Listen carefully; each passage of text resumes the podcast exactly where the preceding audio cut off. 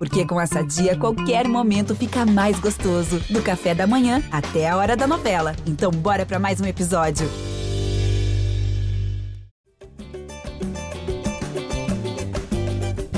Alô, você ligado no GE. Globo, alô, você ligado no GE Fluminense, está entrando no ar mais uma edição do podcast da Torcida Tricolor, edição 230. Eu sou Edgar Maciel de Sá e o Fluminense venceu mais uma no Campeonato Brasileiro. Já são nove jogos sem perder sete deles pela competição nacional. O Fluminense agora no G4, 3 a 2 no Goiás. Vitória importantíssima fora de casa, de virada. E a gente vai falar sobre esse jogo, sobre muito mais, análise da partida, análise dos próximos jogos.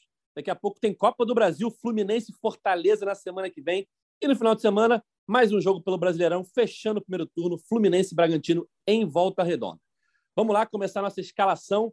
Chamo ele, o comentarista preferido da torcida tricolor, Cauê Rademacher. Fala, Cauê. Salve, Edgar. Salve, galera tricolor. Uma vitória de virada, uma virada lá Manchester City do Guardiola, né? Que a gente costuma ver umas viradas assim, em dois minutos se resolve a parada, estando perdendo. E uma, uma virada com, com a cara daquele Fluminense de 2010, que muitas vezes poder, podia não apresentar um futebol vistoso, mas ganhava na marra muitos jogos. Eu acho que foi isso que aconteceu contra o Goiás na Serrinha. Não foi uma boa atuação do Fluminense, eu não gostei, mas foi uma vitória de quem está brigando lá em cima, de quem vai brigar lá em cima o tempo todo. Aquela vitória na marra, com o golaço do bigode no fim. É isso. Lembrou também 2012, Cauê. De vez em quando o Fluminense não jogava muito bem, o goleiro salvava, e o Fluminense ia lá e vencia mesmo assim. Fluminense Sim, 3 a 2. com sofrimento. Com sofrimento, com sofrimento. Fluminense 3 a 2 no Goiás, agora com 31 pontos e no G4 da competição. O Fluminense está em terceiro lugar nesse momento na rodada. Pode terminar a rodada em quarto lugar, porque o Atlético Mineiro ainda pode ultrapassar o Fluminense, mas é certo que o Fluminense vai terminar a rodada dentro do G4. Continuando nossa escalação, o papai do ano, a voz da torcida tricolor, Gabriel Amaral, voltando a fazer um podcast com o Cauê Rademacher para acabar com qualquer boato aí nas redes sociais. Tudo bem? Tudo bem, tudo bem. Tô rindo agora, só agora eu descobri as teorias da conspiração aí da, da galera. É, vocês citaram 2010 e 2012, né? É, eu vou citar 2011, então. Um, um, jogo com cara de 2011, daquele 3 a 2 num outro goiano, é, em volta redonda, né? Do, onde o Fluminense estava perdendo por 2 a 0 para o Atlético Goianiense e virou para 3 a 2 estava perdendo até os 37 do segundo tempo e fez três gols em oito minutos, dois do Rafael Sobes, um do Rafael Moura. Foi jogo que teve pênalti perdido, teve de tudo. E, e, me lembrou esse jogo, acho que muita gente depois, até por se tratar de um adversário boiano também, acabou lembrando logo depois do desse jogo também. É uma, é uma vitória que em alguns campeonatos, em alguns anos, eu diria que o Fluminense estaria embalando para o título. O problema é que hoje a gente vê, né? Esses times que têm uma disparidade financeira, uma qualidade futebolística até melhor, uma estrutura melhor, como por exemplo Palmeiras, é, é o caso do Palmeiras, a gente fica meio ressabiado, mas é, é o Fluminense está permitindo ao seu torcedor, depois de, sei lá, talvez 10 anos, né? Talvez 7, talvez 10 anos, virar o turno conversando sobre título, sem, sem ser com ironias. Isso é positivo.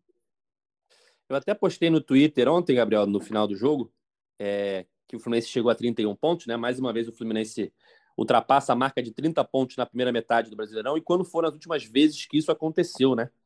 É, 2010, 2012, obviamente, é, Fluminense foi campeão. Terminou em 2010 com 38, terminou em 2012 com 42. Em 2014, terminou com 31, a mesma pontuação que tem agora, né? O Fluminense ainda pode terminar com 34, porque domingo tem Fluminense e Bragantino pela 19 rodada. 2014 terminou com 31 e ficou em sexto. Em 2015 terminou com 33 e conseguiu a façanha de terminar em 13 terceiro. O Fluminense, se eu não me engano, foi o lanterna do retorno. E em 2020 terminou com 32 e foi quinto, conseguindo a vaga na Libertadores de forma direta. Bom, é... falando sobre Fluminense e Goiás, 3 a 2 um jogo com muitas chances para os dois lados, né? Acho até que a gente pode debater isso. A defesa do Fluminense nos últimos dois jogos não vem apresentando mesmo, a mesma segurança que vinha apresentando no restante da série invicta. O Fluminense, no primeiro tempo, é, criou chances, logo no comecinho, né, com o Nino de cabeça, já quase abriu o placar com menos de um minuto. Depois teve uma boa chance com o Nonato. Ao mesmo tempo, deu chances para o Goiás. Chegaram na cara do gol com, com o Pedro Raul, com o Vinícius. O Fluminense abre o placar com o Arias, numa boa jogada do Nino, que o Ganso acha o Arias na cara do gol, 1 a 0 Fluminense. Sofre o um empate ainda no primeiro tempo, de cabeça, com Pedro Raul numa falha do Manuel, que marcou a bola, não marcou o jogador, perdeu o tempo de bola. Goiás 1 a 1 E no segundo tempo, o Fluminense novamente com a posse de bola, com o controle do jogo, mas dando mole na parte defensiva, num erro de saída de bola. O Felipe Melo deu um passe, Calpão estava de costas, o Goiás recuperou a bola. 2 a 1 Goiás com o Nicolas, que já havia quase feito o gol minutos antes, num erro do Felipe Melo. E o Fluminense, no finalzinho, ele conseguiu uma virada espírita ali em dois minutos, aos 38 e aos 40. Aos 38, com Cano num bate-rebate na área. 28 gol do Cano na temporada, artilheiro do Brasil. E logo depois, o William Bigode, num belíssimo chute da... de longe, né? Não estava fora da área, mas estava longe do gol. Acabou pegando o Tadeu de surpresa e fez 3 a 2 fechando o placar para o Fluminense. Cauê, como é que você vê essa vitória tricolor? Um jogo que o Fluminense não jogou bem, mas venceu. É importante, né? Num, numa competição longa assim, você também precisa vencer não jogando bem. E foi o que aconteceu ontem, né? Sim, foi. Você, você falou que nesses últimos dois jogos, você ou o Gabriel, já, já me esqueci aqui, o Fluminense deu muitas chances para o adversário. Eu acho que são os teus. Contra o Ceará também, o Fluminense deu muita chance para o Ceará no, no segundo tempo, mas já com um placar construído de 2 a 0. Mas esses jogos fora de casa, eu tenho visto o Fluminense bem diferente daquele Fluminense que joga no Maracanã. O Fluminense não tem conseguido se impor como se impõe no, no Maracanã. E eu, eu queria ver muito jogando da mesma forma, sabe? É, ah, tô fora de casa, o outro time vai atacar mais. Cara, começa você pegando, atacando, se impondo, como faz no Maracanã. Eu acho que não foi um jogo muito com a cara do Fluminense do, do Fernando Diniz. Poucas vezes a gente viu aquela saída de bola bem trabalhada, o Fluminense consegue romper a linha e, e ir ir pro ataque. E atrás o Fluminense foi mal, deu muito espaço. Desde o começo do jogo, o, tanto os nossos zagueiros quanto os nossos laterais estavam tomando bola nas costas, sabe? O Goiás jogando as bolas longas por cima, que sempre pegava alguém sozinho. Pedro Raul, algumas vezes. Pedro Raul é um bom centroavante, gosto muito dele, desde o tempo que ele jogou no Botafogo. É, ele é alto, ele protege bem a bola, vai bem no alto, vai bem embaixo. E o, o gol que a gente toma, ele cabeceia bem, mas o, o Manuel deu muito mole ali. O Manuel jogou mal ontem, é, individualmente, tecnicamente ali ele teve muito mal. Ele, ele, ele erra aquele tempo de bola, parecia o Ricardo Pinto saindo do gol. Sai para frente todo errado e o, e o cara atrás faz, faz o gol. Mas assim, o que, eu, o que eu gosto desse time do Fluminense é uma coisa que o Diniz fala sempre, é que o time não desiste de, de buscar o gol e buscar a vitória o tempo todo. Tanto viralizou aí o. Um, não é uma bronca, mas o Diniz falando com o time pós-jogo contra o São Paulo, que a gente perdeu dois pontos ali. Mas falando, exaltando que o Fluminense foi o time que, que terminou o jogo em cima para tentar ganhar o jogo pressionando. E, e, o Fluminense ontem também não desistiu. E no ataque, é, aí a gente vê o time do Fernando Diniz, são são boas ultrapassagens, boa troca de passes ali, e os gols acabam. O segundo gol foi meio na marra, né? Um chuta, depois o outro tenta o chute, a bola sobra no cano. E o terceiro gol, um golaço do William, mas o time já repleto de atacantes, sem ficar desorganizado na frente. Mas o Fluminense precisa, o Diniz precisa ajustar o setor defensivo, que essas bolas longas estão pegando o time desprevenido e eu espero que ele se convença que não dá para usar o Felipe Melo como zagueiro. O Felipe Melo não tem perna, não tem velocidade para jogar de zagueiro. No Palmeiras, ele já não tinha ido bem de zagueiro, quando o Luxemburgo tentou botar ele de zagueiro. Ele, para jogar, tem que jogar na frente dos zagueiros ali, mais protegido, porque ele tem uma boa saída de bola, ele se impõe. Mas nessa, jogar todo aberto assim, tomando contra-ataque, ele vai sair na frente e vai chegar atrás. Com três zagueiros até dá, né, Cauê? O problema é com dois. Foi assim contra o, contra o São Paulo, ele entrou né, no segundo tempo contra o São Paulo e sofreu né, em jogadas de velocidade. Teve uma jogada, se não me engano, com o. Foi com o Caleri ou foi com o Patrick, não lembro. Mas que o jogador do São Paulo ganhou dele facilmente, ele não teve o arranque. Isso. A gente tem que lembrar que foi ele com os dois, na verdade. Eu acho dois, né? que foi com os dois. Foi ele com tem Caleri e anos, Patrick. Vem de uma lesão. E agora né? também, né? Desculpa, Edgar. Contra... Não sei se foi o tal do Nicolas que entrou no foi segundo tempo. Ele... Foi o Pedro Raul. Que saiu na frente, saiu atrás o... e pegou na frente, né? O, então... o, o Tadeu deu um chutão para frente na direção do Pedro Raul. O Felipe Melo estava na frente, mas não conseguiu chegar antes do Pedro Raul. O Pedro Raul chega, o Felipe Melo dá Eu um acho que foi Pedro Raul, não. Eu acho não? que foi Pedro Raul, não. Não, ele tinha saído já. Era um cabeludinho já. Deve é, ser cabelo, é que essa pessoa, pessoa, o jogador que ganha do Felipe Melo, o Felipe Melo dá o carrinho e não consegue alcançar, o jogador vai na linha de fundo e cruza para trás, aí sim o Nicolas perde o gol. Então não foi o Nicolas. É, ah, mas foi a camisa 19 do, do Goiás. Eu tô até revendo. É, mas não era o Pedro Raul, não. Foi algum atacante é, que entrou. O Pedro Raul já tinha ali. saído. Beleza. Mas de qualquer forma, o Felipe Melo perdeu uma jogada é, que era fácil para ele, porque estava na frente, teoricamente, né? Deu o carrinho e não conseguiu. Lembrou aquele, aquele gol do Flamengo na final do Carioca de 2020? eu acho que o Egídio erra o bote, lembra? Exa exatamente. Eu, eu gravei um vídeo, Edgar, porque nem, eu, então não dá nem para dizer que você me copiou. Não, porque... eu não vi o vídeo, cara. Não, não, porque o vídeo não saiu ainda no momento que está gravando. Não Olha saiu meu álibi aí, ó. não, mas, mas realmente, na hora, assim, eu, eu fui lembrar desse gol na, na final do Carioca de 2020 que é justamente o escanteio, vem o lançamento para frente, o Egídio se precipita, porque não é só o fato assim, o Egídio ainda foi menos pior, porque o Egídio ele, ele sai junto com o Gabriel, e o Gabriel não é um jogador lento, né? É, então ele, ele sai junto e ele chega meio que junto.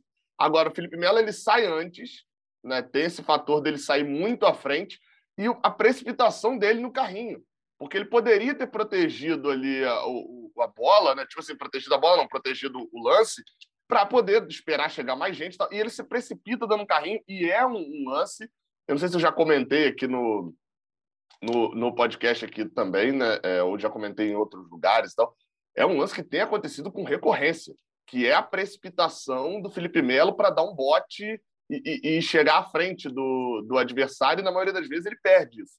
Ontem teve um lance que ele, que ele acertou nesse, nesse sentido de, de dar o bote, e logo depois ele vai para um outro erro dele. Foi, foi, um lance, acho que com 20 e pouco do segundo tempo, que ele se antecipa ao Pedro Raul e consegue dar o bote. E depois ele vai para um outro erro é, é, que tem acontecido além desse que, que o Cauê citou também, né, da bola em velocidade na, nas costas da defesa e ele não chegar em velocidade, que foi é, a desatenção.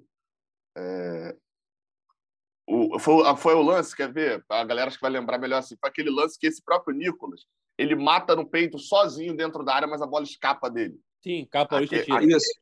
Isso. Aquele lance, se você reparar aquele lance inteiro, eu não sei se a galera vai conseguir achar, né? Porque não, não entrou com melhores momentos, mas eu, eu falo desse lance lá no meu canal. Pesquisa lá o Raiz Tricolor, que de tarde já tem esse vídeo lá no ar. Ele visivelmente, assim, o Felipe Melo fica desatento no lance, ele se perde. O, tanto que o Nicolas não era, era, era obrigação dele, não era obrigação do, do, de Nino. E aí o Nino tem que sair do Pedro Raul para poder ir pegar o, o, o Nicolas. Então, assim, é, é um, um, alguns erros que estão sendo cometidos com constância por parte do Felipe Melo, e isso tem, confesso que tem me irritado um pouco, assim, porque o Diniz continua utilizando, continua. É, é, é e, e, não sei se não, não, não, rola uma autocrítica, alguma coisa assim, por parte do, do Diniz, eu não sei mas eu, eu, tem me incomodado. Assim, são erros repetidos, têm acontecido com frequência é, e parecem não, serem, não ser corrigidos. É, e fica mais exposto, né, Gabriel, quando ele entra como zagueiro ali, com dois zagueiros, ele sendo um dos dois. Até acho Mas ele entrou como volante? Né? Em, algum, em algum jogo ele entrou como volante? Eu, não estou lembrando agora. Acho contra, que ele só contra, como zagueiro. É, contra o Ceará, ele entra entra ele e Martinelli, se eu não me engano. Isso, é, é. E ele entra na frente ali da zaga, até o Fluminense consegue sair um pouco do sufoco quando entram ele e o Martinelli. Ele não entrou mal ali, não. Mas ele entrando como zagueiro tem entrado mal. Eu, eu acho que ele é um jogador importante no elenco, tá? É, até depois da saída do Fred, a liderança dele e tal, mas nesses últimos dois Concordo. jogos, a, a entrada dele como zagueiro mostrou deficiências, principalmente velocidade, que deixaram o time exposto. É, contra o São Paulo teve lance assim, ontem teve lance assim. É, já tinha até tido, o Edgar, só, só para destacar que você falou dos últimos dois jogos, já tinha tido é, contra o Atlético Goianiense um, um, uma chance clara do Atlético Goianiense é, é, é, resultante de um erro dele nesse sentido também. É, já, tinha, já vinha acontecendo há um sim, tempo, sim. Assim, eu eu tenho observado. Então, é, é, é, não é um erro novo. Isso que tem me incomodado. De, tipo, o Diniz ele já identificou esse problema e ele continua é, insistindo no erro, né? É.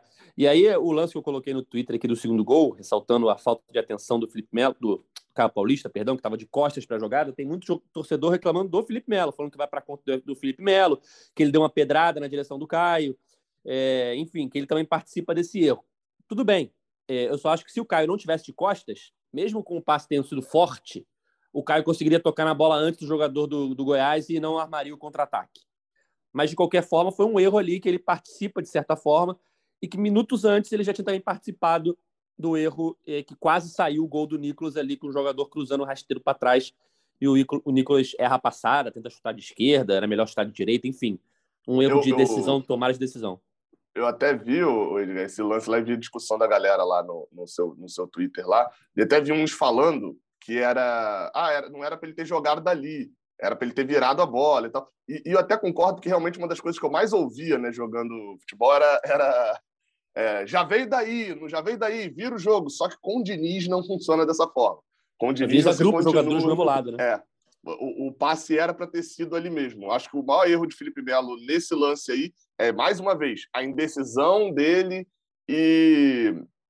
Como é que eu vou falar assim? Ele, o fato dele ter, dele ter dormido. Ele, é porque dormido é uma palavra muito forte. Mas ele, ele nem vai no Nicolas e ele nem dá o bote no, no jogador do Goiás que taca a bola. Assim. E aí o Nicolas sai sozinho. E mais uma vez, se você for lá ver o gol, você vai ver o Nino tendo que sair do lado dele para ir pegar o Nicolas na marcação do outro lado, que era o lado do Felipe Melo. Assim. É, é, o erro do lance inicial pode até não ser dele, mas o, o essa desatenção tem acontecido com constância. E, e até Cauê falou, vamos ver nas próximas rodadas se o Diniz vai continuar colocando ele como defensor no segundo tempo, como fez nos últimos dois jogos. Eu confesso que eu queria ver o David Duarte. É, ontem era um jogo que ele estaria em casa, entre aspas, né? Ele vem do Goiás, então ele conhece bem ali o campo, os atalhos do campo, né, Cauê? Como você sabe bem.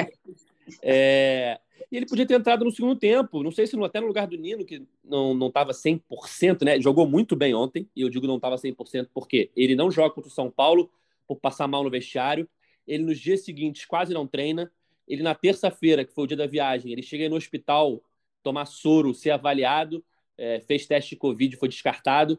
Enfim, o Nino é, não estava 100%. Em campo, jogou muito bem, tá?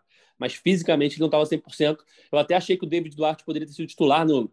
É, o... Se o, o Diniz optasse por não colocar o Nino titular, eu até preferia ver o David Duarte jogando ali, até para ver ele, né? É um jogador que chegou aí é, do Fluminense e pouco jogou esse ano. Tá bom que ele, eu acho que ele está esperando, né? Ele é uma reposição futura para uma iminente saída do Nino, seja esse meio de ano, seja ano que vem.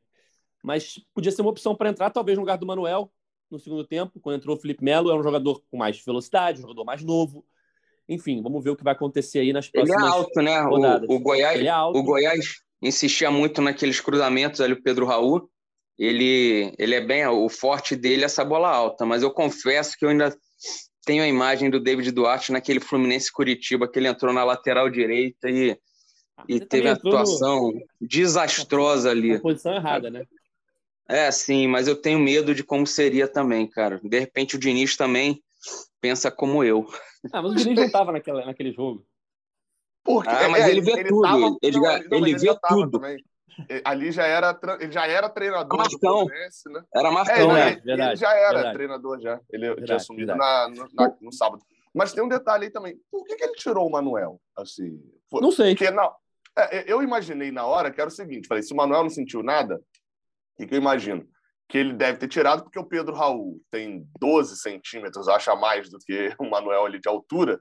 Então, ele, e o Pedro Raul estava jogando em cima do Manuel. Então, vou colocar um cara que vai ganhar mais é, é, a jogada dele aqui, sei lá, vai ser mais combativo. Mas o Felipe Melo também não é o, né? Não, um, pô. Um skyline, né? Não é um prédio é. gigantesco. E, e, e Gabriel, achei o, o, o Manuel sobe, o Manuel sobe bem, sabe? ele tem um ótimo tempo de bola. Ele falhou ali, foi a primeira falha assim desse tipo que eu lembro dele. Mas tanto que ele faz um monte de gol de, de cabeça. O Thiago Silva também não era um cara muito alto e ia bem pelo, pelo alto. O Manuel, para ir no alto, é melhor que o Felipe Melo, mesmo sendo mais Exato. baixo. Sim, então é por isso que eu não consegui entender ali exatamente. É, também não. Eu, quando eu vi o Felipe Melo na beira do campo, eu achei que ia sair o Nino, por conta da semana do Nino sim, aí sim. desgastante. Mas não entendi o porquê ele tirou o Manuel também. Mas falando em Diniz, vamos entrar aqui na coletiva dele pós-jogo, Cauê, ele falou algumas coisas interessantes. Ele, apesar da vitória, ele falou: ó, vencemos sim, mas erramos muito. E o que me motiva, o que me fortalece, né, o que fortalece a gente é que temos muitas coisas a melhorar ainda. E aí entra em toda essa questão de, dos erros defensivos e tal. E falou também que sonhar com o título é o mínimo que a gente tem que fazer, porque a gente está num bom momento e com uma boa pontuação. É por aí, né? É, o... ele não podia falar nada diferente, porque o Fluminense está terminando o primeiro turno colado lá no, no Palmeiras, né? Palmeiras vai jogar, a gente está gravando quinta-feira de manhã, o Palmeiras joga à noite, se vencer, volta a abrir quatro pontos, mas quatro pontos é uma vantagem bem pequena, né? A gente vai para a última rodada do primeiro turno no, no fim de semana, com o Fluminense pegando o Bragantino em volta redonda. Ele tem que. Esse discurso dele eu gosto.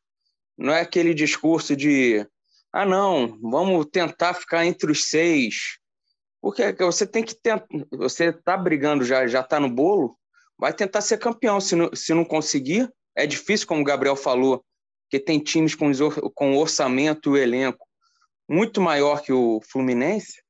Mas você brigando, alguma coisa vai sobrar para você ali, um G4. Aí sim, uma vaga, pelo menos na Libertadores, que consola. Mas tem que, tem que tentar brigar lá em cima. Tem time com três competições ainda jogando, o Fluminense está em duas. Daqui a pouco vem os jogos da, de Libertadores Sul-Americano. O Fluminense ganha mais semana para descansar, um refresco, e dá para brigar tranquilamente no Brasileiro e na Copa do Brasil.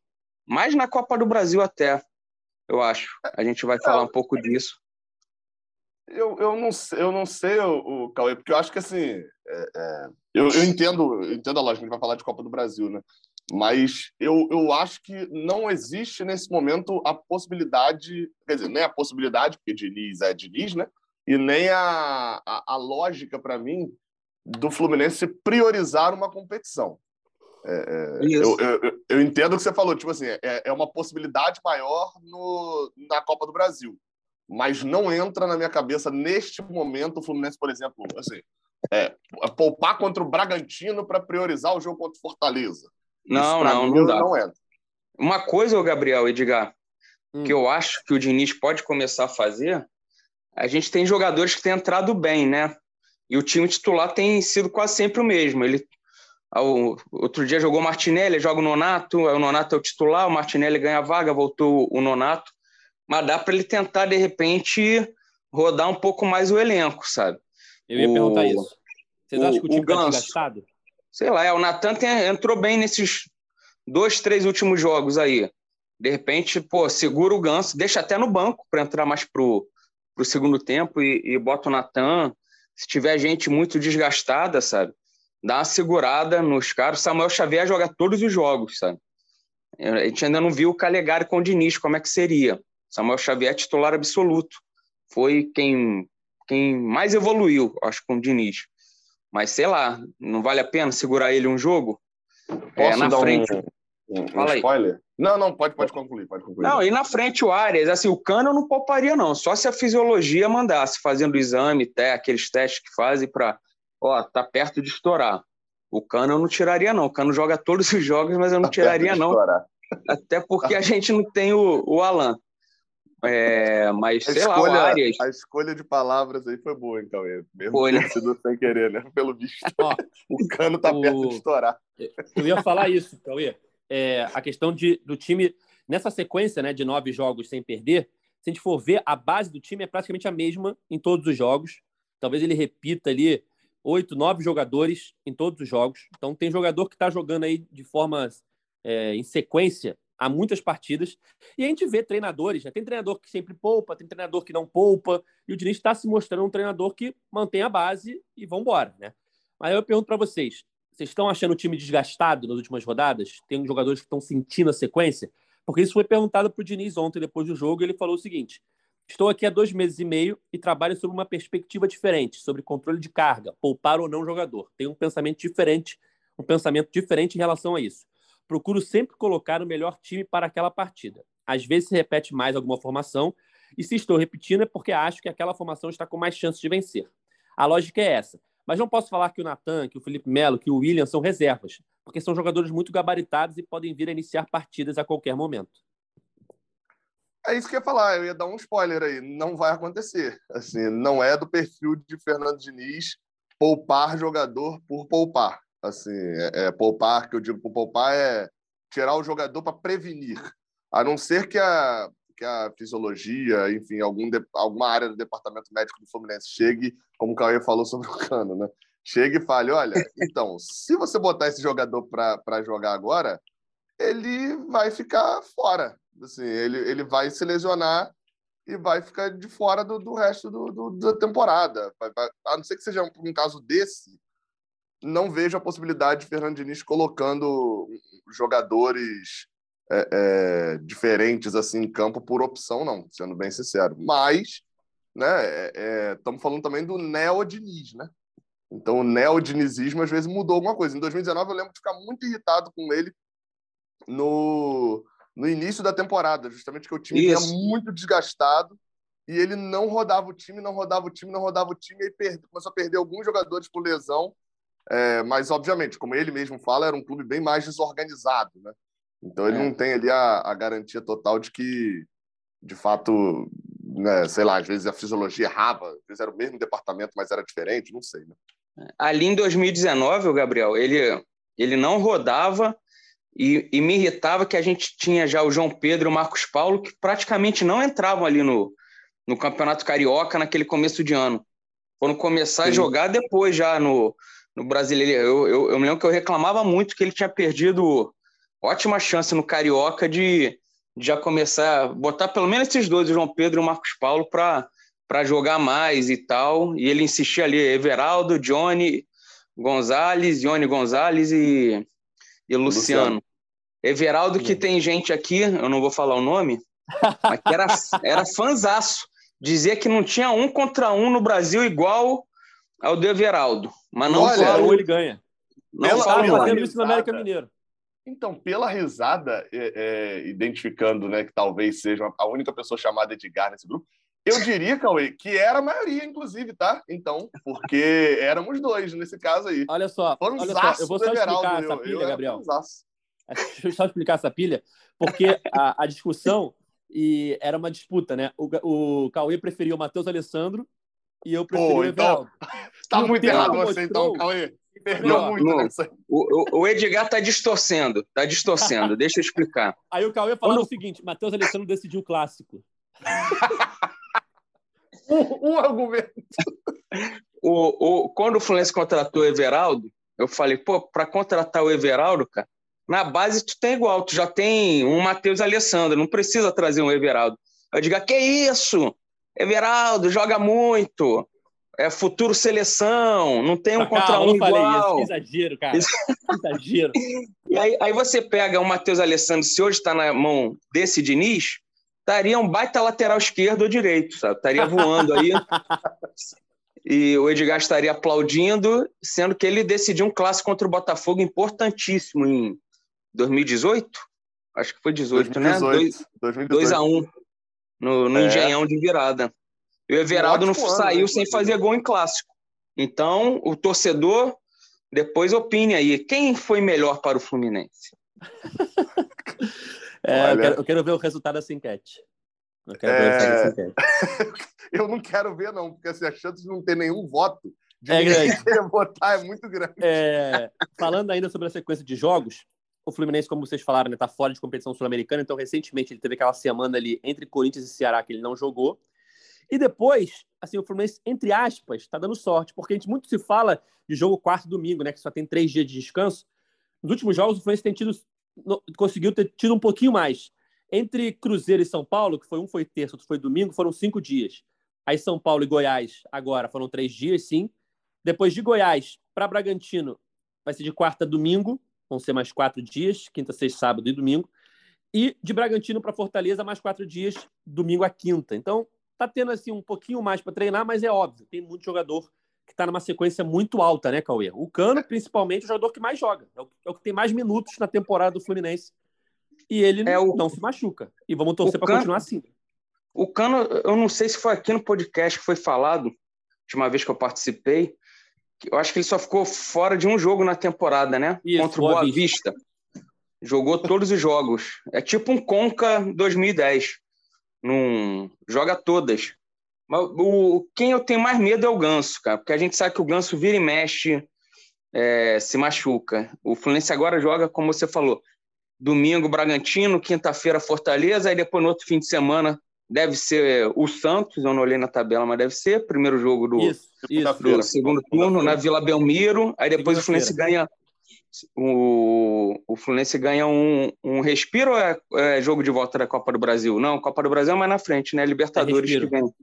É, essa, então... Essas são duas semanas de, de, Libertadores e Copa do Brasil, aí a, a Libertadores e Sul-Americana e a Copa do Brasil é só dia 17. Só depois. A volta. O, é. o, o Ganso, cara, eu não sou fisiologista, né, preparador físico, a gente só dá pitaco.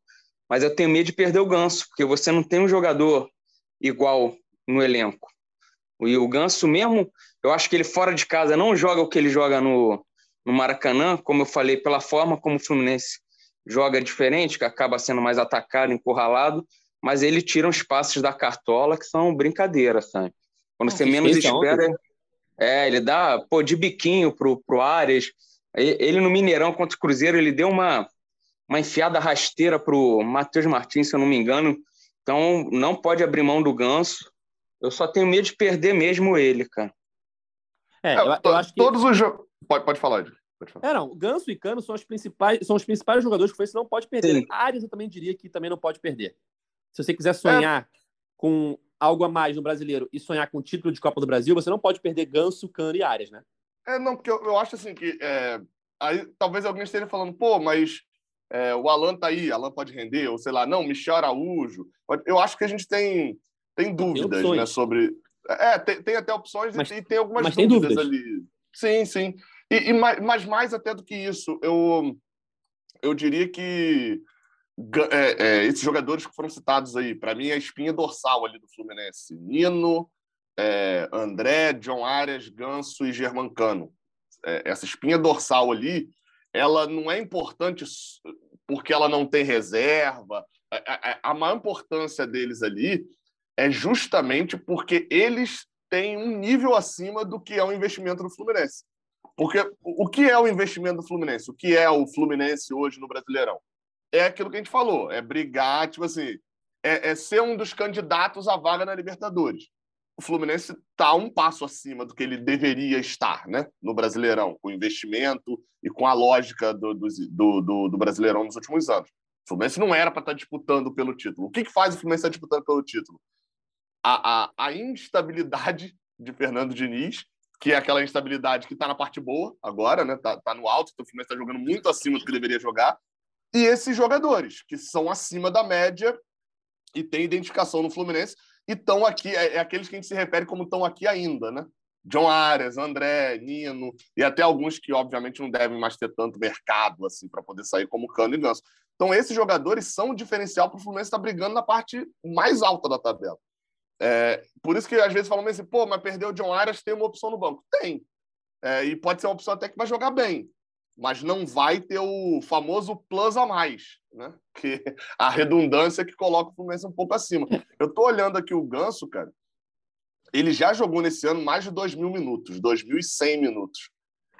Olha, eu diria que ele já deve estar tá perto, porque teria que fazer o cálculo com calma aqui, mas eu diria que ele já deve estar tá perto do de passar a, a... 2019? 2019, né? Que é o ano com. Em, em termos de minutos, né? De, de, minutos, de minutos. De jogos, o bobear até já passou. É porque o, o, eu olhei aqui não, a estatística, mas tá junto com, com da França. Jogos não passou. Ah, tá, entendi. 2019. É que não, 2019 ele jogou 47 jogos pelo Fluminense. E agora ele tem 45. 35. É, então, então vai passar, assim, tirando uma possibilidade de uma lesão, alguma coisa. É, mas eu acho que de minutagem talvez ele já tenha passado, né? Enfim, tem que fazer essa conta. Mas, de fato, é uma, uma temporada. É a melhor temporada, acho, do Ganso pelo Fluminense. Já tem 10 participações em gols. E é uma temporada de renascimento, né? Ninguém mais esperava que o Ganso fosse jogar o que está jogando hoje. Começou a gente falando aqui, lembra? Eu perguntei. Vem que a torcida tá pedindo tanto ganso naquele jogo na Ilha do Governador, no começo do Carioca. Para que, que, da onde que tiraram de pedir o ganso agora, enchendo o saco do Abel com isso? Aí o Gabriel falou: eu acho que é meme. Devem estar. É, tá... de início, parecia. É, é, é né? Até que para muita gente ali de início era assim. Era. É, é, a fase era boa, tava ganhando ali, começou a ganhar aquela sequência de jogos. E tá a galera, a galera meio que na piada. Eu até lembro de falar isso. Fala, pô, que, que final para Ganso, né? Ser reduzido eu, a piada, eu, né? De, de se eu não me engano, ele chegou a ser reserva do time reserva que o Abel botava em campo no começo do Carioca, lembra? O Fluminense já estava na né? pré-Libertadores. E. Não, contra o Vasco eu acho que ele joga o jogo todo. Depois ah, ele contra, Não, é contra o Vasco ele dá assistência. Foi um dos primeiros jogos que ele foi titular do time reserva. É. Foi, e foi... ele vira tipo. Foi um dos jogos. Não, acho que foi portuguesa, se eu não me engano. Foi, foi um daqueles jogos ruins ali do começo do, do, do jogo. Ele. Ah, eu acho que esse português, o Natan começa a titular, sai e, e, e, e entra o Ganso. Pode ter sido isso. Mas ele vira titular mesmo do time no Fla-Flu, final do campeonato, né? O, nos dois Fla-Flus. Ele foi até meio que uma surpresa da escalação do Abel o, o Ganso titular. E, e ali engrenou, começou bem com o Abel e aí com o Diniz está consolidado. Queria saber. Até... Fala. Fala. Foi mal, Edgar. Não, Sobre até o Ganso? Pouco tempo, é, até pouco tempo, o debate que a gente via na, nos programas esportivos, quando falavam do Ganso, era comparando, comparando o Ganso com o Luan no Corinthians, né? Dois jogadores assim de muita qualidade, que não conseguiram render nos seus clubes e que custam muito.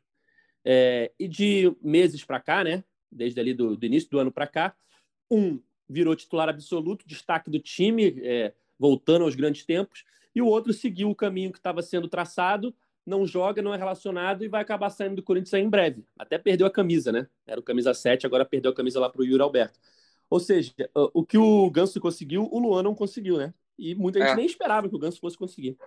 E o, é por isso que o Abel Braga sempre fala: o torcedor é soberano. Foi graças à torcida que o, que o Ganso está aí. Senão poderia ter tido outro caminho. Mas teve é. torcedor, o, o Cauê, que pedia Matheus Alessandro, né? Então, é, então seja, soberano, ele é sempre... soberano, mas ele não está sempre certo. Né? mas, mas é. o, o Matheus tinha alegria nas pernas, decidiu o clássico, cara. Decidiu o clássico para mim, tá, já, já Ontem, tem um lugar. A gente teve a estreia também de um dos reforços, né? O Marrone entrou no segundo tempo. Eu até coloquei no Twitter que eu achei que ele foi bem. Teve jogo, teve torcedor eh, me criticando, falando que ele não jogou nada. Mas eu acho que para uma estreia, ele entrou ligado, ele entrou dando sequência às jogadas, o que o Matheus Martins não vinha conseguindo. Eu acho que ele fez uma boa atuação ali para o que ele se propôs naquele momento. O que, você achou, Cauê? Eu, eu gostei. O primeiro lance dele, eu acho que ele erra uma bola, meio que se atrapalha. Aí eu falei, ih, já vão pegar no pé do cara. Mas depois, assim, foi pouco tempo, né? Mas eu, ele ganhou a maioria dos lances, ganhou muito lance no corpo.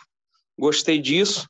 Ele é um, é um cara alto, né? Ele tem muita força física tem as pernaiadas, chega na frente. Gostei da, da entrada dele. Eu acho que se, se bobear em breve vai ser titular. É, depende da vaga do Matheus Alessandro, do Matheus lá. Olha aí, do, ó. Tá do, do, do Matheus Martins, embora eu goste muito do Matheus Martins, tem torcedor que fala, ah, tá jogando nada, eu não, eu não acho, eu acho que ele tem personalidade. Natural. Ontem, é, ontem não foi bem, como muita gente não estava bem, mas o, o Marrone dá uma opção muito boa pro, pro Fluminense, cara. Eu gosto dele. Eu, eu diria que é, é, falar muito sobre o Marrone no, no jogo de ontem é, seria tipo criticar o Matheus Martins agora, seria analisar por um pequeno recorte, né? É, então acho que nem, nem, nem vou colocar, mas eu achei interessante a forma como ele, ele tem a perna a perna longa, né? É, então me lembrou um pouquinho ali o Luiz Henrique nessa passada, na, na possibilidade de proteger a bola. É, confesso que achei mais interessante. O Diniz colocou ele, parece meio por dentro também, né? Ele não estava ali como ponta, mas também não estava como centroavante. Enfim, foi, foram alguns minutos que eu confesso que assim, não, não foram aqueles minutos que eu olhei e falei: Meu Deus do céu, o que, que o Fluminense foi buscar, cara? Então, só isso para mim já é positivo de início já. E ontem, mais uma vez, Natan entrando bem, né? É, terceiro, terceiro, jogo, jogo seguido. seguido. terceiro jogo seguido, Natan entrando bem. É, ele que dá o passe pro, pro William Bigode naquele contra-ataque ali que o Fluminense rouba a bola, ele lança o William Bigode e acaba saindo o gol na sequência. Mas, e, e também ele que chuta a bola que sobra para o cano. E é uma bola difícil. É uma bola que veio do ar ele pega de primeira. Se ele erra aquele chute ali, a bola não sobraria para o cano. Ou seja, detalhes do jogo que acabam mudando o placar. Ele entrou bem, né, Cauê? Entrou. Contra o Cruzeiro, ele entrou muito no finzinho, né? Mas aquele gol fez ele renascer. Falei aqui, é, podia ser acontecer com ele o que aconteceu com o André, né? Quando fez aquele gol no finzinho do Fla-Flu, lá na arena do Corinthians. O André quase não vinha jogando, entrou, fez aquele gol, depois ganhou moral e se firmou. Torcer para acontecer com ele isso. Entrou bem, mais tempo de jogo contra o São Paulo e agora contra o, o Goiás. E é um cara assim, tirando o Ganso, é o outro meia que a gente tem no, no elenco. Michel Araújo veio, mas eu vejo Michel Araújo jogando mais pelos lados do que por dentro. E o Diniz até falou sobre o Michel Araújo. Não, vamos esperar um tempo. Os treinamentos lá onde ele estava são muito menos puxados que no Brasil. Vai levar um tempinho de adaptação. Então, o Natan, para mim, já é uma. Já surge aí como aquele jogador que pode entrar de início em algum jogo ou entrar como entrou, saiu o Matheus Martins, entrou ele, ficou ele com o Ganso. Time ganha mais em toque de bola para chegar mais forte na frente. Eu ia falar justamente sobre o Michel Araújo. Vai demorar um pouquinho mais, né, pelas palavras do Diniz, mas o Diniz ressaltou que gosta muito dele. É, então vai ser um jogador que vai ser muito útil durante a temporada, mas a tendência é que demore um pouquinho mais porque ele vem de uma liga mais fraca, ele estava mais tempo de férias, enfim, ele vai fazer um trabalho aí, mas está ficando como, como opção no banco a qualquer momento pode entrar numa partida e mais para frente ter mais minutos aí no time do Fluminense. Ah, Só para pegar uma notícia. Edgar, Fala. contratação de. É, sempre bom destacar isso. Contratação de meio de temporada, é, se ela não vier em, em, em conceito de emergência, né? É, por exemplo, a gente tivesse dois como foi Muriel, 2019, acho que é um bom exemplo. Se ela não vem dessa forma, ela é uma contratação de compor elenco para o cara jogar mesmo no ano seguinte. No geral é isso. Então, ah, tanto Alain, Michel Araújo, é, e aí Marrone talvez acho que também quesito emergência. É, é, porque o Marrone acho que tem um pouquinho desse quesito emergência pela saída de Luiz Henrique, mas Sim. É, então acho que foge um pouquinho. Mas foi o John Arias também no ano passado. São jogadores que eles vão vai ser ok nesse ano e eles vão mesmo assim serem utilizados, etc. Dá para cobrar mais no ano que vem. Perfeito. Só para aproveitar uma notícia aqui em tempo real, o Fluminense acabou de anunciar aqui o lançamento da camisa comemorativa pelos 120 anos do clube. É, a gente até já botou ela no, no GE. Globo anteontem, se não me engano, porque houve um, um erro lá do site da Umbro. Ela começou a aparecer lá como opção de compra. Aquela camisa branca e cinza que o Fluminense. A primeira camisa da história do Fluminense, lá entre 1902 e 1904, e que o Fluminense já reeditou em 2002, nos 100 anos, em 2012, nos 110 anos, e agora, mais uma vez, nos 120 anos, Fluminense lançando essa camisa especial, comemorativa. Não é a camisa 3, só para ressaltar. Camisa 3 tem previsão de lançamento para setembro. Essa é uma camisa especial. Mas, mesmo sendo especial, um quarto uniforme, ela foi aprovada pelo Conselho Deliberativo para ser usada em partidas. Então, veremos essa camisa em jogos oficiais aí em breve. Quem sabe contra o Bragantino já domingo, né, para aproveitar o lançamento, aproveitar o primeiro jogo depois do aniversário do Fluminense. No texto não confirma isso, mas essa camisa sim será é usar, usada em jogos. Usar em volta redonda, né? Assim, é... É. é. porque tô pensando, é porque tô pensando como um cara que vê as fotos, né? Volta Redonda sim, tem iluminação sim. bem escura. A, a foto sim. no Maracanã, com a arquibancada lotada. Seria melhor, né? É, só que vai demorar, né? Jogo no Maracanã só. Só contra o Cuiabá. Na... É, lá no. Pô, é, faz, vai demorar um tempo. Fluminense azarado, né?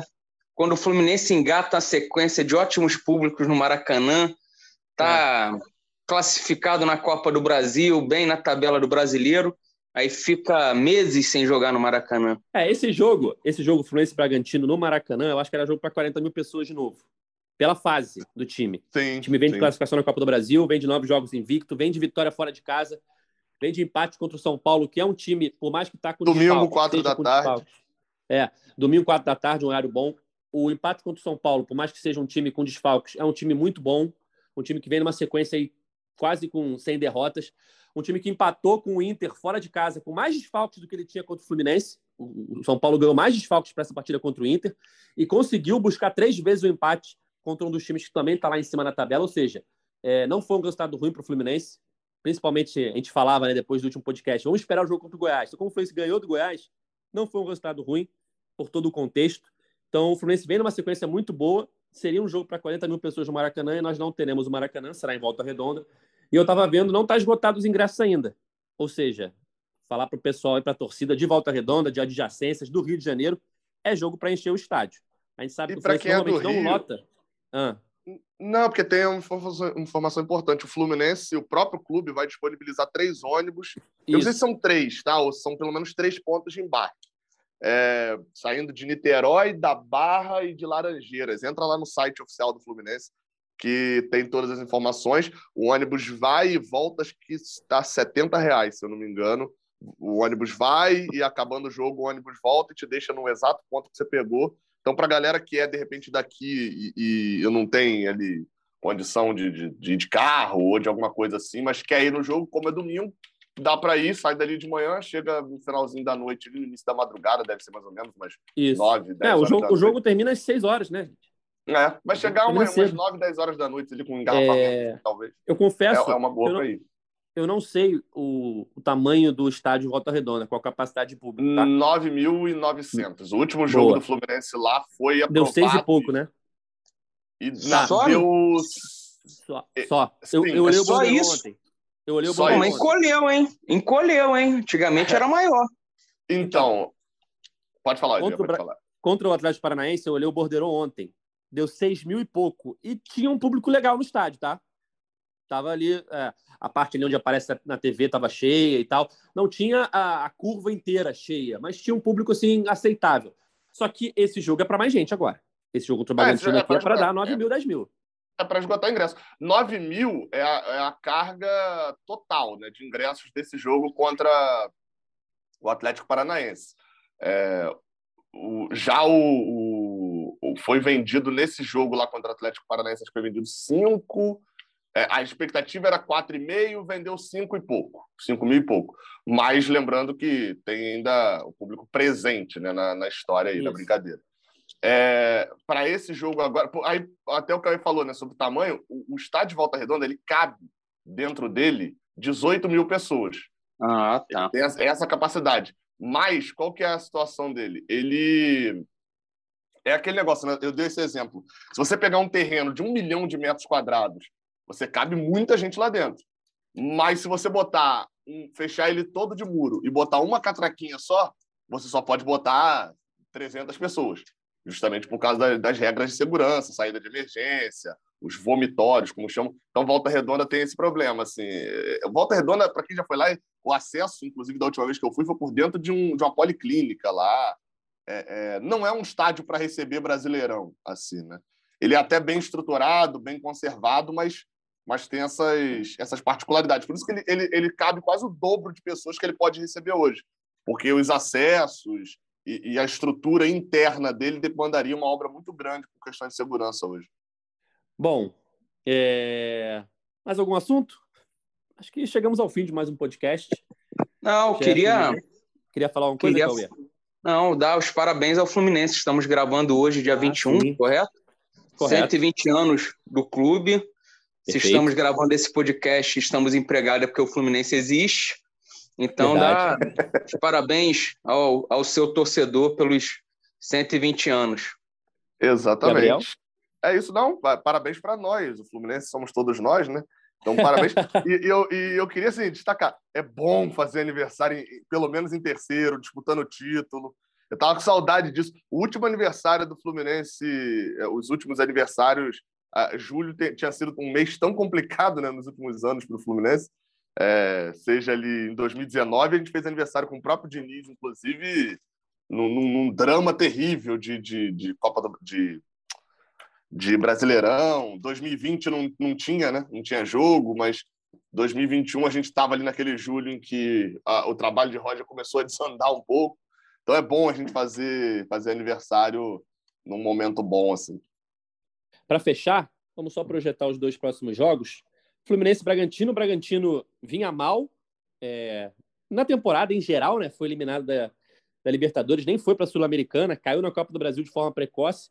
Vinha mal no brasileiro também, mas agora, Cauê, engatou três vitórias seguidas, né? O que torna o próximo jogo o mais importante da história do Fluminense, né? Tá, mas esse jogo contra o Bragantino é, né? Esse não é exagero dizer. que é o mais importante da história. Por quê?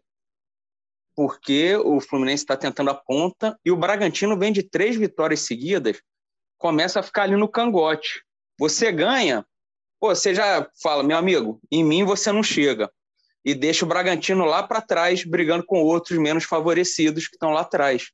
Então é, é vencer ou vencer.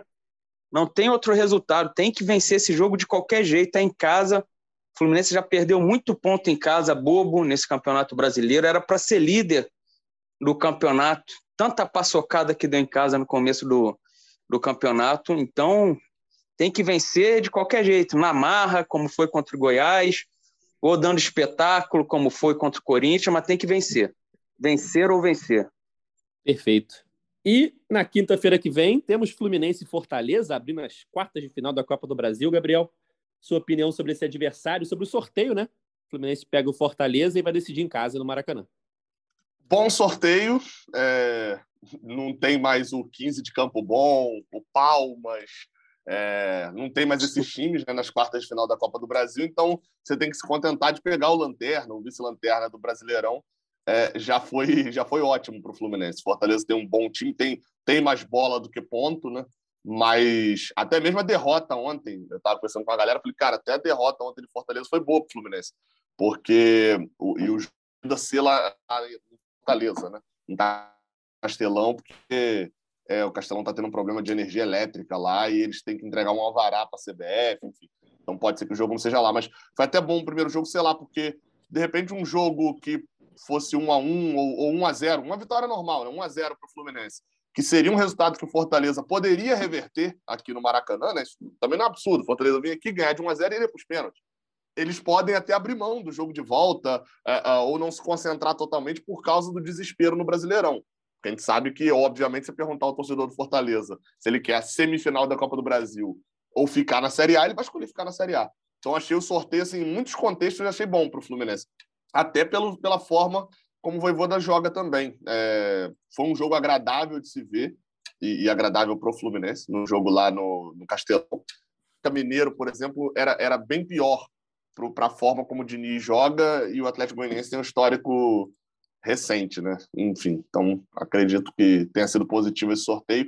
E, e, e aí eu não sei, jogar no Castelão acho até pior nesse momento para o Fluminense.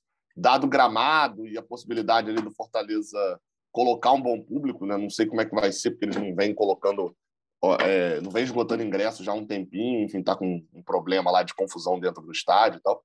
É, sei lá, eu não sei para onde iria o jogo também, não sei se iria para o PV. Eu, eu acho, eu acho muito difícil que não seja no Castelão, tá? É, a, a CBF divulgou as datas e os horários e o único jogo que está a definir é justamente Fortaleza e Fluminense, o primeiro jogo lá no Ceará, a definir o estádio, no caso. Por é conta desses problemas recentes, né? Do estádio. Caiu a luz, luz. duas vezes, né? Numa semana, Isso. né? E Mas, atrasou cara, o jogo questão aí de Alvará, óbvio, o Fortaleza vai se virar e vai conseguir a parada a tempo. É, vai botar o jogo aonde? No PV? Sabe? Aquele estádio bem menor, né? O é. Castelão é um estádio de Copa do Mundo e tal, enfim. Tenho quase certeza, assim, aposto muito que vai ser lá. Essa questão de não estar tá lotando o estádio em jogo de Copa, isso muda um pouco, sabe? Eu acho que vai ter um apelo maior, ainda mais sendo o primeiro jogo, tá em aberto, né? se tivesse sido já o segundo jogo, o Fluminense ganha de 3 a 0 no Rio. O segundo jogo aí talvez estaria vazio, mas num primeiro jogo, com expectativa, com esperança, por mais que a situação no brasileiro esteja ruim, é, as duas pernas são bem separadas, né? Vão ter três semanas entre os jogos, então eu espero um Castelão lotado na quinta-feira que vem. É, e um jogo bem destacar, Edgar, é, o que, que eu citei aqui que aconteceu lá? Por exemplo, eles não esgotaram o ingresso contra estudiantes também. É, sim, sim, mas estava cheio de qualquer forma, né?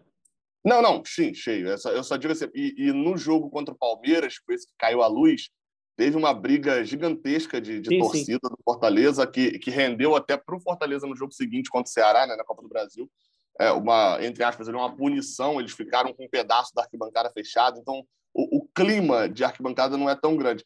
E sobre o, o, o, Alvará, eu não duvido que o Fortaleza consiga, não, tá? Aposto, apostaria nesse jogo no Castelão.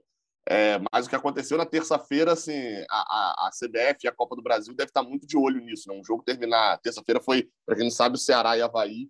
É, começou já 10 e 15, 10 e 20 da noite. O jogo acabou depois de meia-noite por causa da, da, da, queda de energia lá no Castelão. Então, como tem acontecido muitas vezes, né? Aconteceu semana passada contra o Palmeiras, agora de novo contra o Havaí. É, eu acho que é um risco ali de, de, dar até um problema mais sério dentro do estádio. É, é, não sei se eles vão ser tão condescendentes assim dessa vez, mas de certa forma isso é um problema para o podcast do GE Fortaleza, né? É, ele, aliás, problema é o que não falta para o podcast do GE Fortaleza, né? problema eles têm bastante. Perfeito. Então, fim de mais um podcast GE Fluminense, edição 230. Cauê Rademacher, muito obrigado pela participação. Valeu, Edgar. Todos à volta redonda no domingo, hein? É isso. Valeu, Gabriel. Fazer, fechar com três perguntinhas aqui para o Cauê. Cauê, Matheus Martins ou Matheus Alessandro? Martins. Matheus Alessandro ou Caio Paulista? Ah, eu fico bem, não, mas o Caio Paulista é um batalhador, cara. O, o, cara tá se esforçando ali, eu fico, eu fico com ele que tá tendo mais oportunidades, né? Caio Paulista, lateral esquerdo ou Chiquinho? não, eu acho que eu fico com o Caião, cara. O, o Chiquinho deu uma arrancada boa no Fla-Flu, que fez um gol. Mas, pô, eu, eu não gostava do Chiquinho, não. Eu prefiro, prefiro o Caio Paulista. É, a minha, a minha tentativa era isso, era ver se, até onde iria o critério do fez gol em clássico. um abraço. Mas, mas o Caião é campeão, o Caião é campeão carioca, né? O Caião tem título, então tem que ser, tem que ser respeitado. Tem isso, tem isso. Um abraço pro Chiquinho, novo jogador do Santa Cruz na Série D essa semana. Por isso veio a minha oh. memória. Um abraço. Valeu. É isso, galera. Fim de mais um podcast GE Fluminense, edição 230. Nosso podcast está nas principais plataformas de áudio. É só procurar lá por GE Fluminense ou então no seu navegador ge.globo barra Fluminense. A gente está sempre aqui depois dos jogos do Tricolor para debater a partida, analisar as atuações e os próximos desafios do time de Fernando Diniz. Então, temos um compromisso marcado na próxima segunda-feira para falar tudo sobre Fluminense e Bragantino, que se enfrentam domingo, às 4 horas, em Volta Redonda, pelo Campeonato Brasileiro. Valeu? Esse podcast tem a edição de Denise Bonfim, a coordenação de Rafael Barros e a gerência de André Amaral. Valeu, galera. Até a próxima. Tchau. O Austin para a bola, o Austin de pé direito.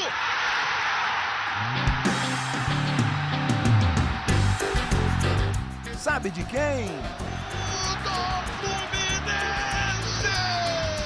Do Flusão do tricolor das Laranjeiras.